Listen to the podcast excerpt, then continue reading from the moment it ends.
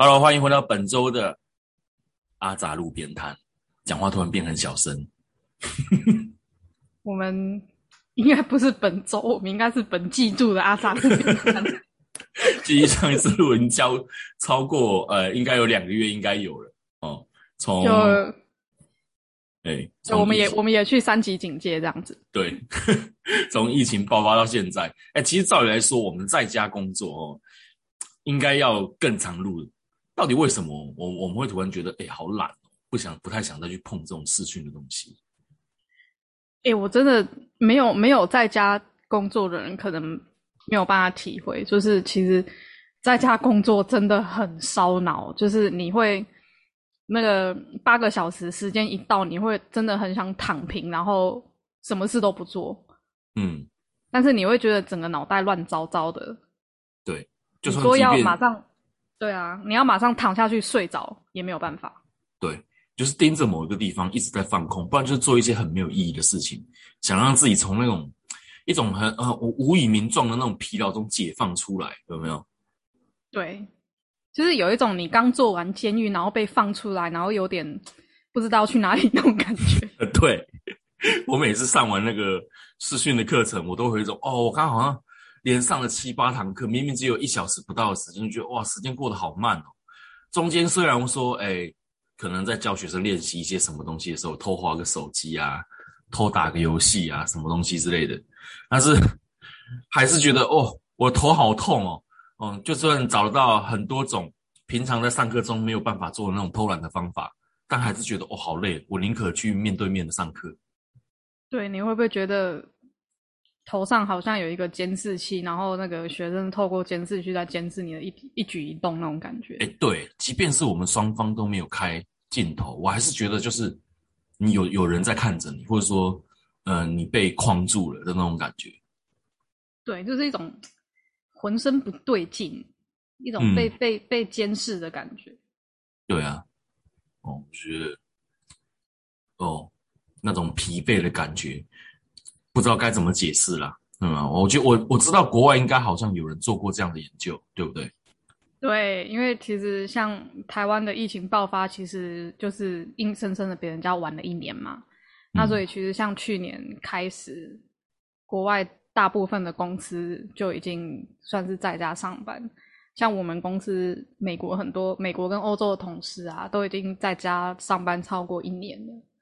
那嗯所以他们中间其实应该也做了，就是蛮多这种职场，就是上班上课这种身身心健康的的研究。嗯就是大家可能第一个月觉得没有什么，第二个月大家就开始觉得不太对劲，为什么我现在这么累，嗯，然后我的精神状态这么的差？嗯对，那其实后来慢慢就有一些研究，就是大家在一些心理学家在探讨说，诶，我们的这种工作模式跟上课的模式转换之后，我们的身心好像出现了一些变化。嗯那他们其实就是有一个新的名词出来，叫做 Zoom fatigue。呃，简单的来说，对，就是 Zoom 就是我们的这个会议软体嘛，所以它叫做远端会议疲劳。嗯。对，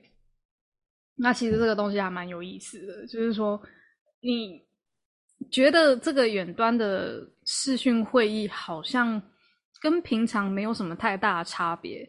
嗯。那像对呃，可能一些老师啊，或是一些会议主持人来说，他在一个小小的荧幕上面就可以看到大家所有人的脸孔这样排排站，嗯然后可以看大家及时的反应，然后觉得好像这样子说话也很轻松，不像之前在课堂上或是会议室，你必须要很用力的讲话，大家才听得到你的声音。嗯可是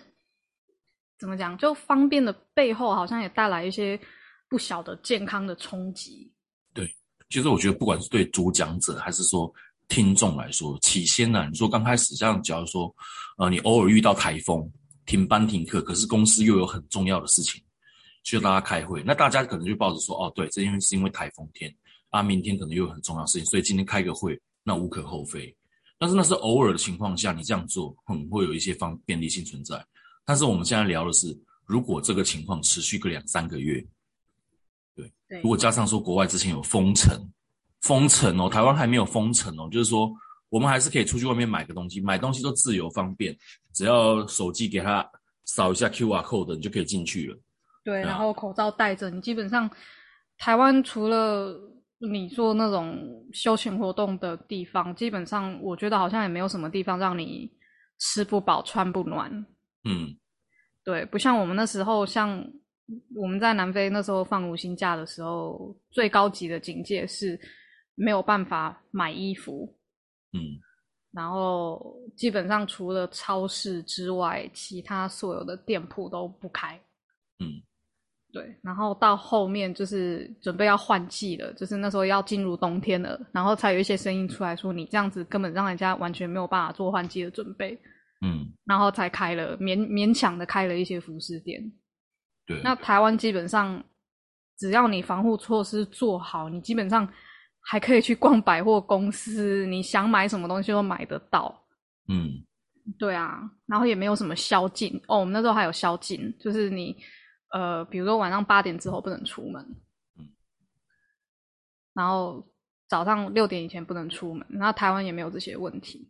对啊，难怪国外会提前先做好这些研究，到底为什么这个所谓的 Zoom fatigue 会对人造成这么大的影响？因为其实这种现象在台湾来说，影响力相对较小，但也不是没有哦。因为像我刚跟你讲，我就有感受到这种这种压力了哦。前阵子还没有开始恢复去学生家里上课的时候，哦，就是光是在家里这样子跟学生这样视讯，就是有一种莫名其妙的那种疲劳。我看了一篇文章哦，上面有上面讲到一个东西，就是呃，人在不同人原本在不同的场合就会有不同的自己。对对，就是说，大部分人像我们在家里面的时候，可能就是扮演我们自己原本的原生家庭的那个角色嘛，可能是人家的儿子、人家的女儿、人家的爸爸、人家的妈妈，哦，对，然后在公司上班，我们就是一个上班族，别人的上司或别人的下属，哦，就是定位很清楚，去哪里，哦，然后我们在出门这段时间有一个通勤的时间，哦，做一个心情上的转换，可能你吃个早餐，呃，路边看个人，哦，或是跟同事打个招呼，我在通勤的时候，我就是一个彻底跟环境抽离的陌生人，就是没有人知道我的姓名，嗯。我，不需要跟我不需要跟任何人做互动，对，不管是家人也好，不管是同事或者是学生也好，我完全都不需要去理这些人。在那个半个小时里面，其实是一个心灵很平静的状态。对，刚好很适合切换你身份的时候，因为人在做这种身呃正常人来正常人呢、哈、并没有所谓的多重人格分裂症，所以需要一定的时间去沉浸在一个角色环境里面，所以通勤时间对一个人来说，那、当然通勤时间太长不好了，我是指正常的情况下，对一个人来说是很重要的一个，又起到一个很重要心情转换的一个作用。对我觉得其实有时候是这种小事情，嗯你可能觉得没有什么，但是一旦这种小事情不见被剥夺了之后，对、嗯你才会发现说，诶，为什么他对我的精神影响这么大？对，因为一般人对于这种通勤时间的心里都会想说啊，在家 work from home 然后 study from home 这两件事情，在家工作在家学习这两件事情，哎，不用通勤啊，照理来说我应该要很轻松才是，怎么感觉好像慢慢的变累了？对，对啊，好像我们刚刚节目一开始也有讲啊，嗯，哎，我们现在不是说在家工作嘛？哎，我们应该要录更多集才对啊，怎么开始停更了？基本上，嗯，对，像像我自己的话啦，像我就是个朝九晚五的社畜嘛，那所以像我们公司已经就是大部分的时间都花在远端视讯这件事情，也不是视讯，但是就是会一直挂在那个视讯软体、聊天软体上面开会，不管是只有。只有声音的也好，或是有时候需要，可能我们需要做一些简报什么的。嗯，我那时候还蛮夸张哦，一天我这样算下来，一天哦八个小时坐在电脑前面的时间，有大概五个小时在开会。哦，对，那个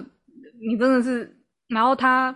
比如说你这个会开完，然后跟下一群的人开会，那人家会议又要准时开始，然后你下前一个会议如果被拖到，你就连起来喝杯水、上厕所的时间都没有，嗯你就会赶快赶快就是从另外一个视窗跳到另外一个视窗这样子。嗯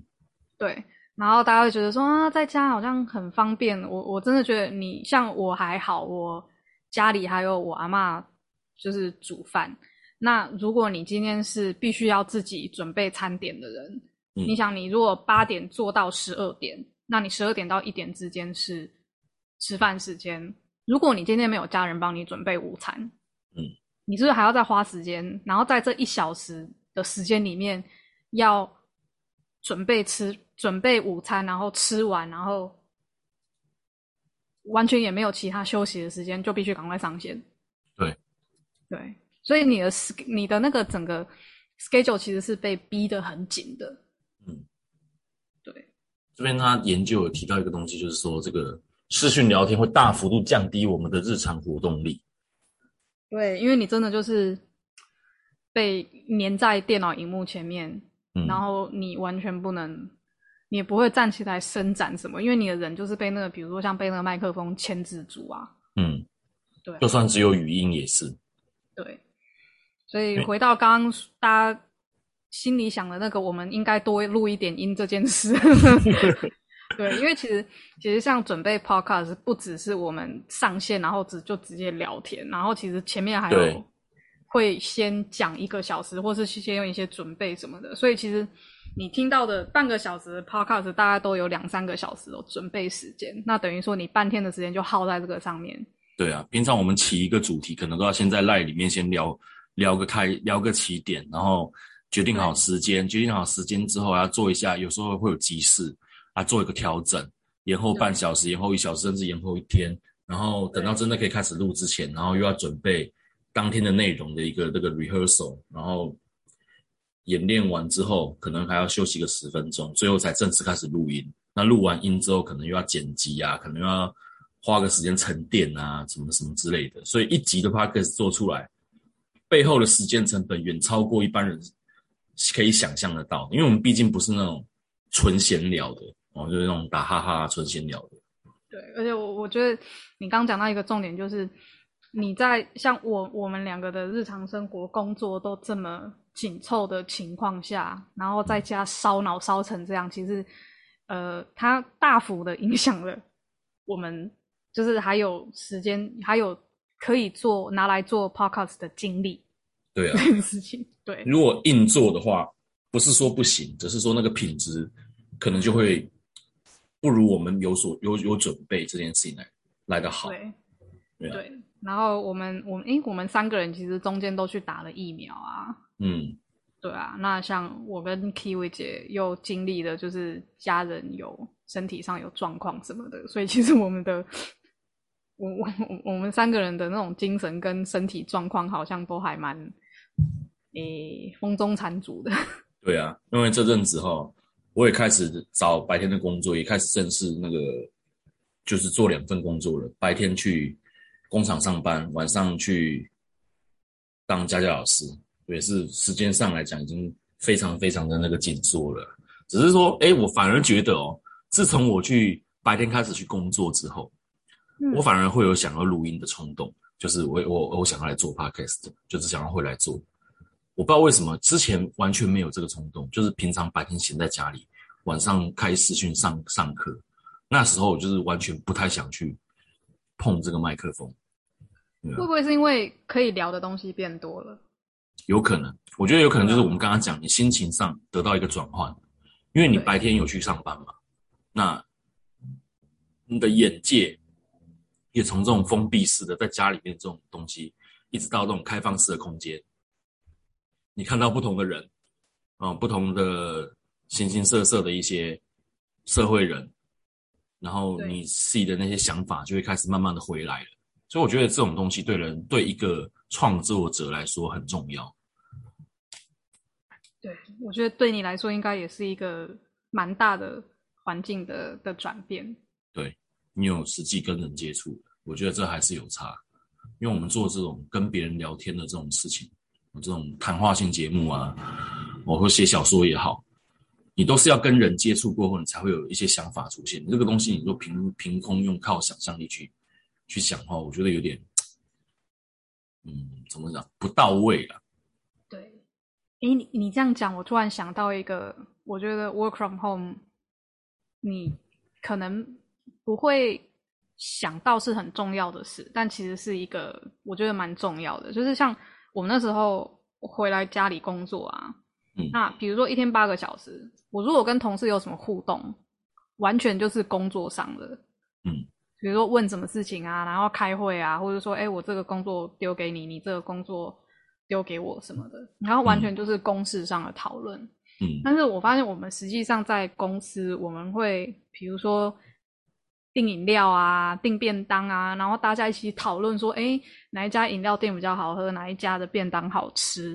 嗯然后我们会弄团购啊，然后呃，我跟我隔壁的同事感情比较好，然后也会聊一些就是生活上的小事啊。然后比如说有一个人起来要去泡茶，另外一个人就说：“哎、我跟你一起去，我们就是呃离开办公室两分钟的时间去外面放个风。”那基本上这些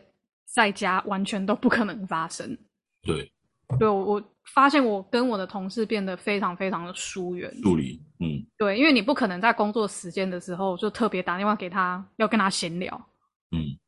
对，但是在在工作的那种场合是一种很自然而然的。嗯，你去上班有没有这种发现？就是说，有不管再怎么不熟的同事，只是多多少少都会有一些寒暄呐、我觉得那一种我们要讲人与人的连结嘛，对，这好啦，人不是那种连结人不是那种连结人连接的普遍普遍级哈，普通版本，嗯，嘿，正常的人与人连接，不是万华版本那一种。我们这样会不会被人家屌说就是万华屋啊？哦那一段剪掉好了。啊，那段这段剪掉，对我输了，那一段剪掉，搞不好我们听这种万华人，我对不起你。啊，其实不会啦。我觉得讲到这种东西后，你说，我我觉得，我觉得我在工厂的时候，因为我是做这个 PE 嘛，就是产线工程师嘛，嗯，所以会跟很多这个 OP 有接触，就是那个作业员。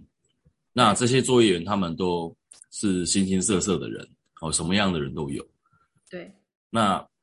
你在跟他们互动的时候，你可能就要做出不同的调整。你不太像是说在家里面你是老师，然后对方是学生，你跟他讲话就是老师跟学生在讲话。那你跟对是一个很有很有威严的、很有权威性的那种谈话对你方式。说就算你没有办法实际管得到他，但是你对他还是有一定的，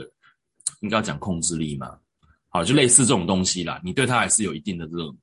影响力的成分在。但是你去一个像我是人在工厂，那他不认识我，我也不认识他，可是我的工作就是指导他们怎么样去提高生产力。那他们有问题的时候，要找我来处理机器方面的东西，那我要去找其他的设备工程师去处理这些事情。那因为有些人是闽南人，有些人是原住民，有些人是客家人，啊，有些人又是外省人，或者说有些人年纪比我大，有些人年纪比我小，就是有这样各个形形色色的人。那你跟他们讲话，你绝对不可能用那种统一的那种模式去讲，因为毕竟我也是新来的，对我也是新来的，我也不好意思说啊，我是产线工程师，所以我就是比你大，怎么怎么样，不可能这样子的嘛。对啊，新来的总总是姿态要低一点，就是对对啊，对，即便你在职称上面你可能比他高高那么一小阶，但你是新来的就是新来的。对，真的就是这样。因为像我，我现在在公司上面基本上也是一个 team leader，但是我底下的小组的成员啊，就嗯理论上是我管理的这几个人，嗯资历都比我，嗯，都比我多很多啊，就是都比我早进公司很多时间。嗯那那就变成说，我们今天在这个岗位，但是你有这个职权，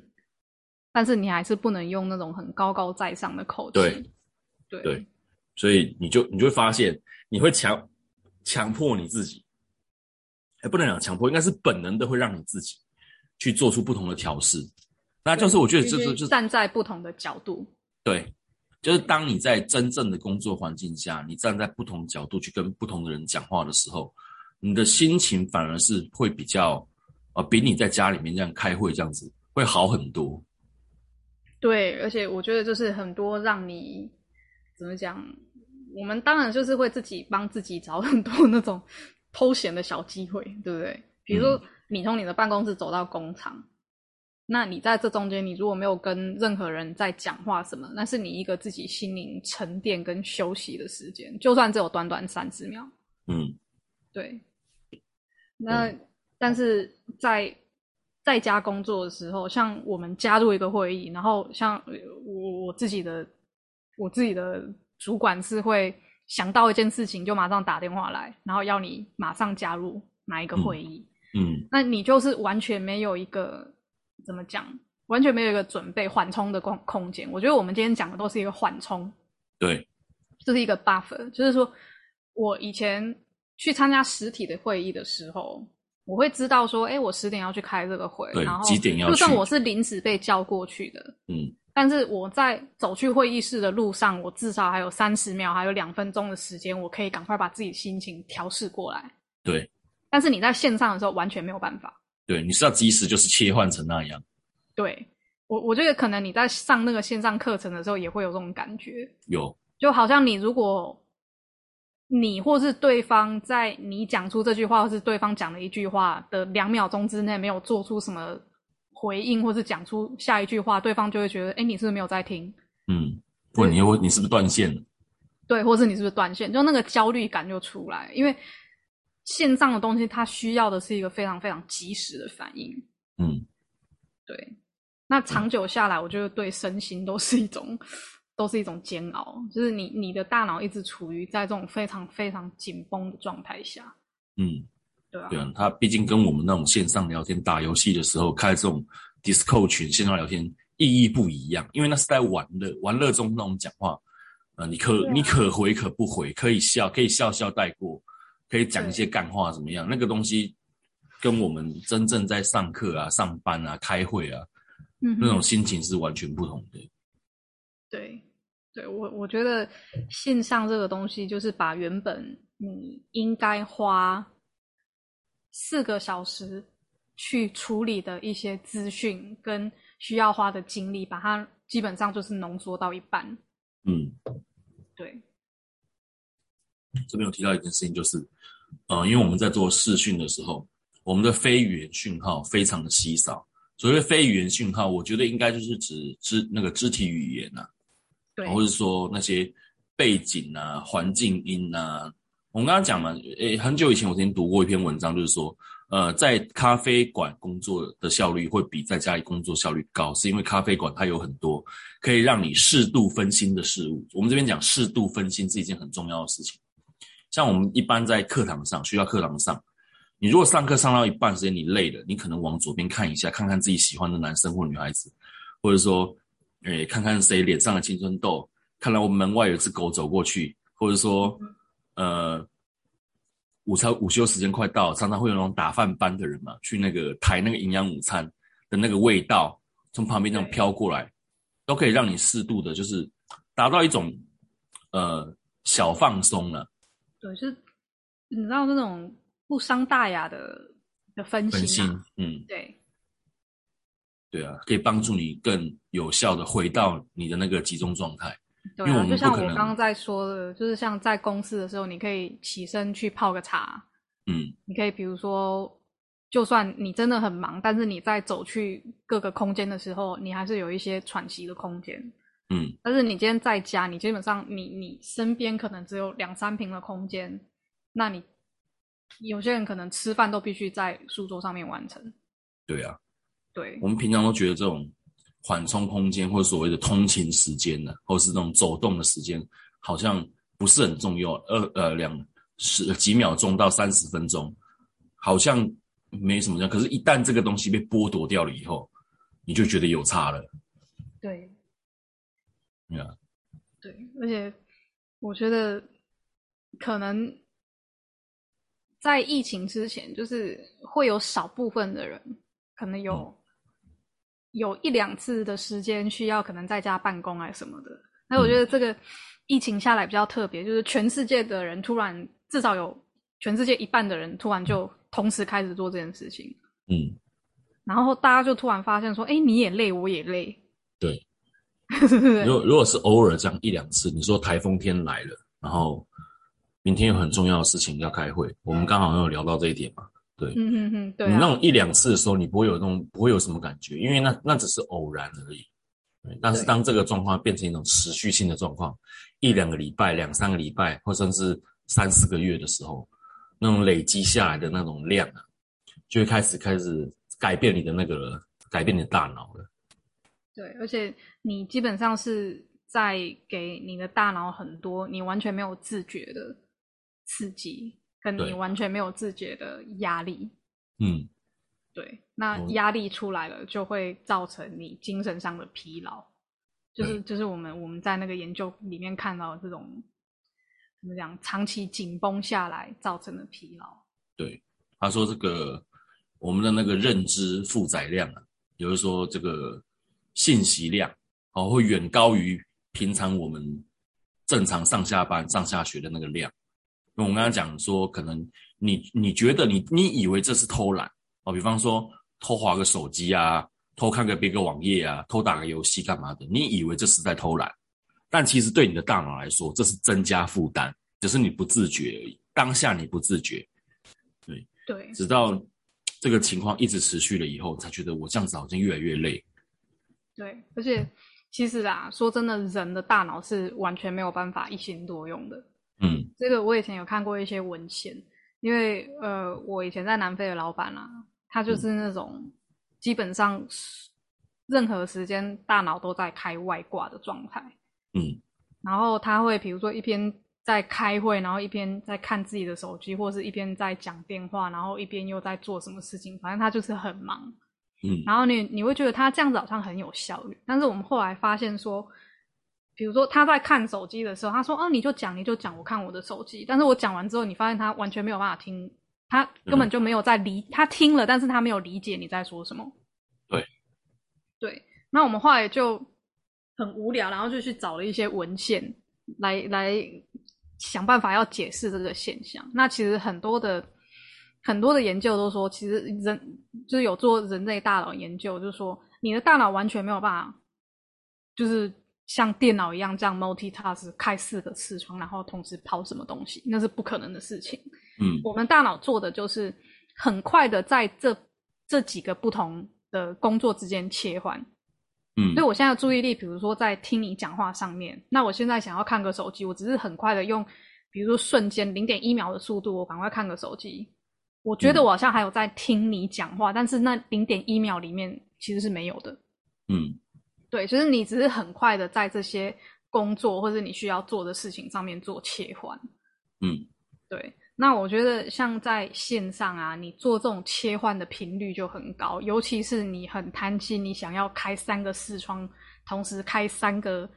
email，或是同时跟三个人对话，其实那是很累很累一件事情。嗯，对啊，你瞬间你等于说把那个三件事情压缩在同一个时段上。然后对，而且你你可以想象说，你现在这三件事情分别在你的左边、右边跟前面，然后你就是头一直不停的高速这样转转转转转转转。对，对。像有些人可能会就是会反驳说啊，没有啊，我平常都可以一心多用啊。你看我平常要担心家里的事情，我还要去处理什么什么那个我觉得那是同时烦恼很多事，跟同时一心多用执行工作是不一样的事情。对。对。嗯，同时去想很多事情，跟同时去呃执行事情不一样。对，真的不一样。嗯，你只是用想，我觉得那是就是想而已嘛，对吧？但是你要一边回人家的 email，一边回人家的 line，一边看个网页，偷个闲，看个 YouTube，然后一边要听别人讲话，然后可能还要待会还要做个心得发表，或者是都等下要轮你简报之类的。嗯，当当你在同时在做这么多事情的时候，哇，你那个大脑的那个疲疲劳程度，会比你会比你自觉的还要高。对，就是回到我们一开始的话题，就是有人有些人会觉得说啊，你你可以在家工作多好啊，你可以一边开电视一边一边上网，还是一边反正就是旁边开个什么小外挂，然后一边上班，觉得这样好轻松哦。嗯，可是呃。据我去年一整年下来的观察，就是我自己啦，我自己完全没有办法做到这件事。嗯，我也没办法。在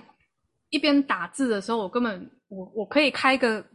电脑，我可以旁边开个电视听着电视的声音，但是你说要专心去看电视跟处理工作这件事情是完全没有办法的。嗯，对所以其实一点都不爽。我现在也是觉得一点都不爽，我宁愿出门，让我有那个缓冲的时间哦，即便是路的空间，对啊，即便是骑车去上班，在路程中大风大雨，我都觉得比都都觉得比你在那个什么电脑前面挂着来的好。对嗯，因为电脑前面挂着是一种二十四小时待命的那种那种精神压力，就是诶、嗯我不知道什么时候会被 call，我不知道什么时候这个人会觉得我很闲，赶快把事情派过来给我做，嗯那种感觉。那像我我现在的公司，因为是是外商嘛，那所以其实我们已经晚上，比如说已经花很多时间，可能要一两个小时的时间，要跟国外的同事开会。嗯对，那你你说好，我五点下班，六点回到家，然后可能晚上九点或者是十点或十一点要开一个会，那一般人可能就会想说啊，可是你中间还有时间休息啊。嗯但是你休息的时候，那个精神压力很大，其实你并不是在一个休息的状态。对，就你一般人，你如果没有晚上这个会议，或者是你晚上老板不会打给你什么，你知道说你的五点六点就是你的 cut off，我就六点以后我就不用再烦恼公司的事情，嗯对不对？对那如果说我晚上要开会什么的，那就等于说我基本上我的脑袋背后就会一直想着这件事情。就算我现在在 relax，现在我在吃饭，我的我要一直担心时间，怕我等一下错过等一下会议开始的时间，我要想一下我等一下要讲什么，我等嗯一下要准备什么东西。等于说你今天的工时是从早上的八点拉到晚上的十点。对啊，并不是说我中间有休息时间哦，因为你的精神压力还是在那里。对，对，这跟这跟是不是草莓族无关，因为你即便啊，我觉得就算给你四五个小时的空档好了，可是你的心里还是会想着，等一下五个六个小时之后，我有一场会，或者我有一堂课要去上，对。你心里就是会还有一个东西悬在那边，所以我都常常跟学生讲说，你要不要早点上完就好，你要不要下午一点直接上完？现在我们约了当下一个小时之后我们马上上，你就不用一直等到晚上七八点，对啊，对，我我也是比较喜欢这种生活形态。像我，我觉得我回来台湾以后，发现很多人很习惯，就是，呃，像我们公司是弹性时间啦，嗯然后有些人就可能会选择说，我九点再来上班，然后我上到晚上六点。嗯那我自己的话，我喜欢越早到公司越好。嗯因为第一，我去到公司，我就是进到工作状态。那公司人少的时候，大家都九点进来，我七点进到公司，我有两个小时的时间可以很专注的做我自己的事情。嗯然后我剩下的时间还是其他工同事进来，还是可以跟他们互动。然后再来就是说，我早上把这些该做的事情都做完了之后，我下午的压力是不是就很少？我四点可以下班，我五点可以下班，然后基本上我的精神压力就已经放掉了。嗯那很多人很习惯，就是说，呃，我把这个时间拉晚一点，就是我睡睡睡睡到很晚，然后我可能半夜十二点才睡觉，然后反正我隔天早上七点起床，或是八点才起床。嗯，但是你的那个整个，我要怎么讲啊？就你你的整个那个该做的事情没有做完的那个压力一直在，嗯，对啊，就是有一件事情悬在那边嘛，嗯又不能又又不能说彻底的让你放松到隔天，你就是中间即便只卡个半个小时也好，只要越接近那个时间，你就焦虑感越来越重。对啊，然后怎么讲？然后这个时间拉的越长，你会觉得自己好像在放松什么东西，但是并没有。对，对，你会觉得哦，我好自由哦，我可能到半夜啊，我可以，我可以就是到半夜再睡觉，因为我明天早上不用七点起床。嗯，但是你到半夜之前，我觉得那个整个大脑还是没有办法放松。对啊，就还是整个卡在那边，卡在那边动弹不得。对啊，所以嗯，我觉得怎么讲，就是日常的规律还是蛮重要的。就是大家，除非你是那种真的自制能力很高的人，嗯比如说像唐风啊，然后二十二十年都在原剧工作的人，不然我觉得一般人没有这么大的精神强度可以去去面对这件事情。一方面，我觉得了，他应该是有做环境上的转换，可能他一直他不他远距，他虽然是远距离工作，但他可能不是一直在家。哦，我记得他有说他都会固定一个礼拜固定去咖啡店工作，嗯，对，然后或是去他们的呃，我知道他们有一个那个数位的什么什么中心，我忘记了。嗯，我我表姐之前上班的那个空间就跟他们有重叠，就是偶尔会看到他出现。哦，对啊，但是他他蛮厉害的，我觉得他的做法就是他真的是给自己很多的很多的规律，就是说我今天就算远距上班，我也不是说哦我想做什么就做什么，或是我的时间完全不固定。嗯对他有那个就是很出名的那个那个番茄时钟法嘛。嗯。对，然后我觉得另外一个他讲到很到很大的重点，可是但是可能他讲的那个时候，因为大家都没有远距工作的经验，我觉得可能很多人没有注意到，就是他说他会去做工作环境的转换，嗯。他会把他会去咖啡店工作，然后把咖啡店当做一个家的延伸，嗯。对，就等于说我 relax，我放松，我可以好好吃饭休息的空间，跟我要工作的空间还是必须区隔开来的。对，这这个我点很重要。觉得，对我觉得这个在台湾算是可能很多人的生活环境都没有办法满足这一点。嗯，可能尤其是家里有其他兄弟姐妹的，或是有其他长辈在的。我们之前对啊才看新闻，就是看到说那种只穿内裤的爸爸走到镜头前面 gank 自己的儿子，然后然后老师还透过镜头看到他爸爸穿内裤的那个样子，然 后请各位家长节制 的那个新新闻。哎、你不要说那个，我们现在就是呃，从五月开始啊，就健身房关门了嘛。嗯。然后我们的那个健身房的跳舞的老师尊巴老师就开了自己开了线上课程，嗯。连我们这种跳舞课都有人家人也是男生，然后就穿着内裤突然从背景窜出来，嗯，对啊，就是。对啊，所以哦我觉得在在台湾，就算一般人啊，尤其是上班族，你可能原本的工作形态就是租个小套房那一种，我觉得更难，因为嗯。你完全就是把休息跟上班的空间重叠了。对，对，其实是算以以以我们的角度来说，以一个比如说像欧美的角度来说，其实算是蛮不健康的。对，对，就是你生你的生活变成你你的工作变成你的生活，你的生活变成你的工作。对，你会不自觉的把自己就是一直处在那个高压的环境。嗯，就算你觉得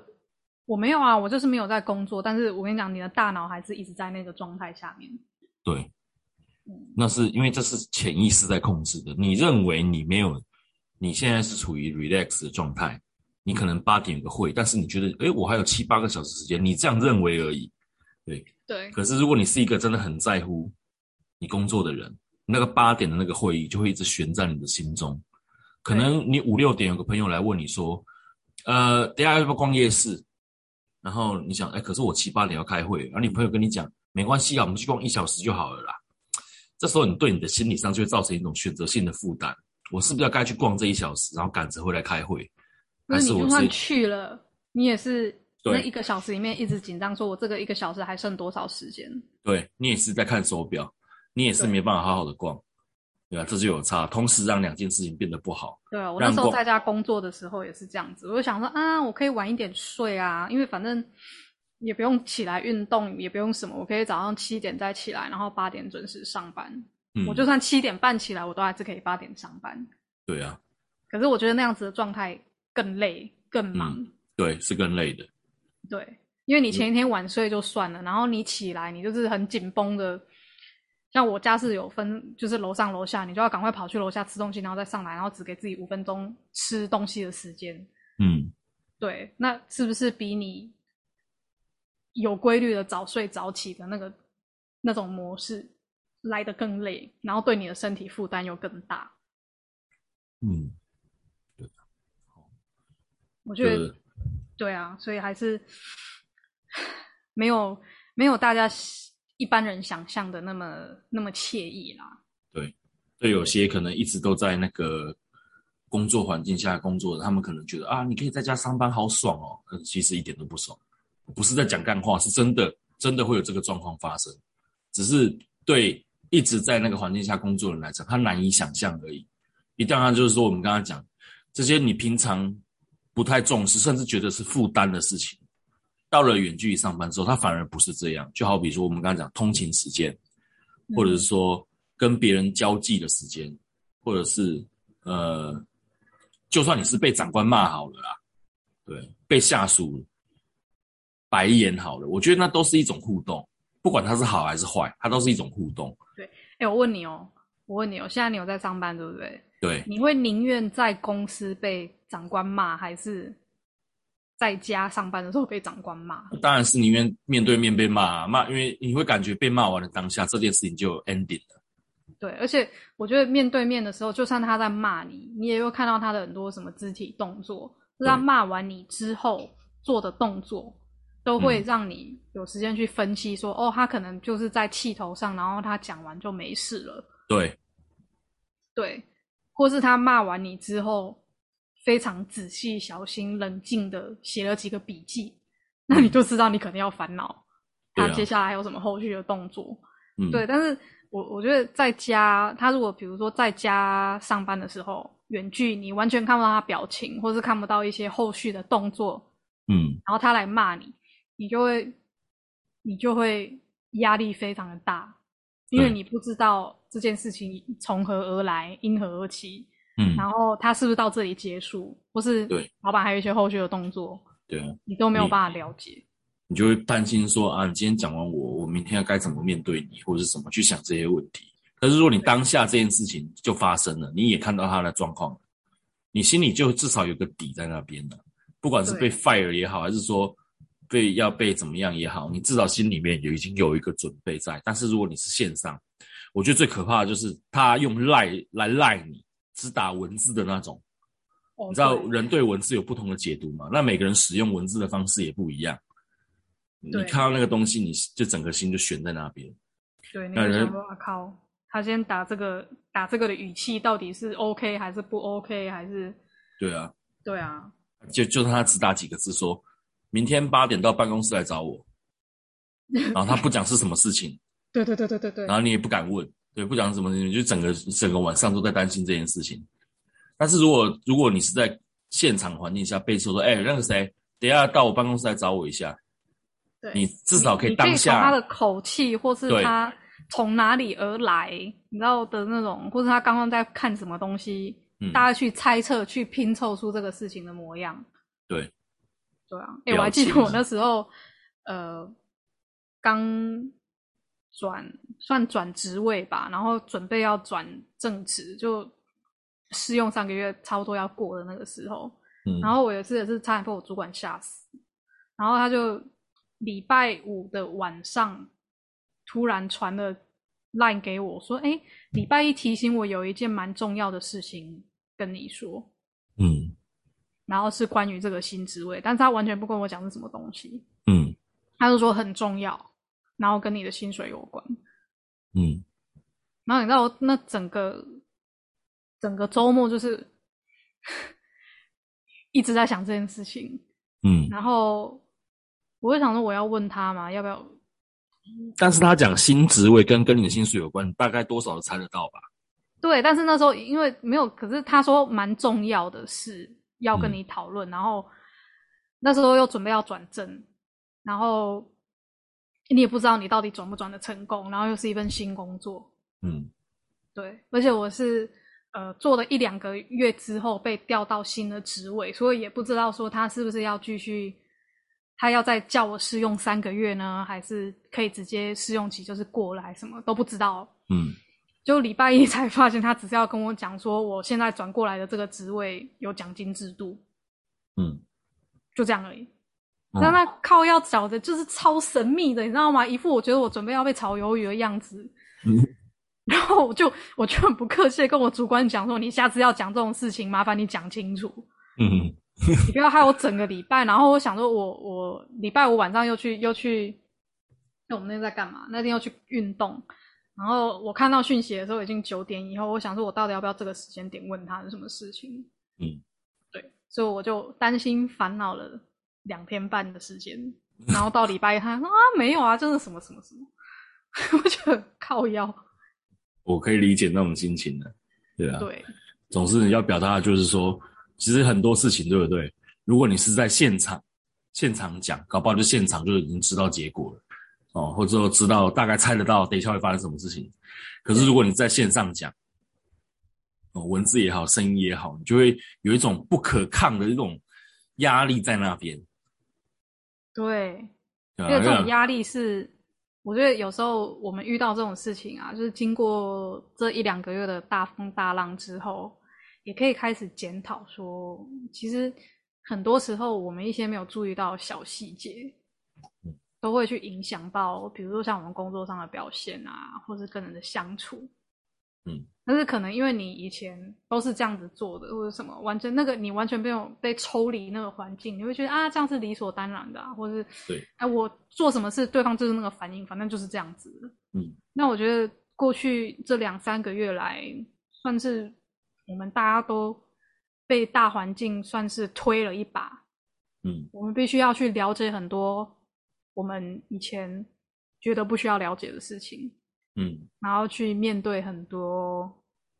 以前不需要面对的事情吧。我觉得，嗯对啊，好了，我们今天其实聊得也很深了哦，就是反正就是跟大家讲说，哦，你要好好珍惜现在的生活，因为什么时候会再发生变化，我们其实也不知道。对啊，等到发生变化的那个时候，呃，你才会注意到，哎，原本的小细节对你来说到底有多重要哦。所以不要再抱怨说啊，我每天还要通勤干嘛干嘛的，呃，我每天还要面对人，很多人怎么怎么样啊，我每天要听上司一直念念念怎么怎么样，嗯，对啊。当有一天人家都这些东西都不见了以后，对啊，你就你就懂我们所谓的你你会发现你的生活完全没有比较轻松。对，完全没有，对啊，对只是换一个从一个监狱到另外一个更大的监狱而已。对，而且这个监狱是你自己大脑里面的监狱，是最恐怖的那一种。对你看不到边际的那种。对，所以大家还是要珍惜这个人与人连接的机会哈。对啊，好好啊，不要忘了好好防疫哦，不要让我们再回到之前的那个地狱去哦，一点都不爽哦。对我人生已经经历过两次，不要再第三次。好啦，今天节目就到这里，谢谢大家收听，我们下次再见，拜拜。拜拜。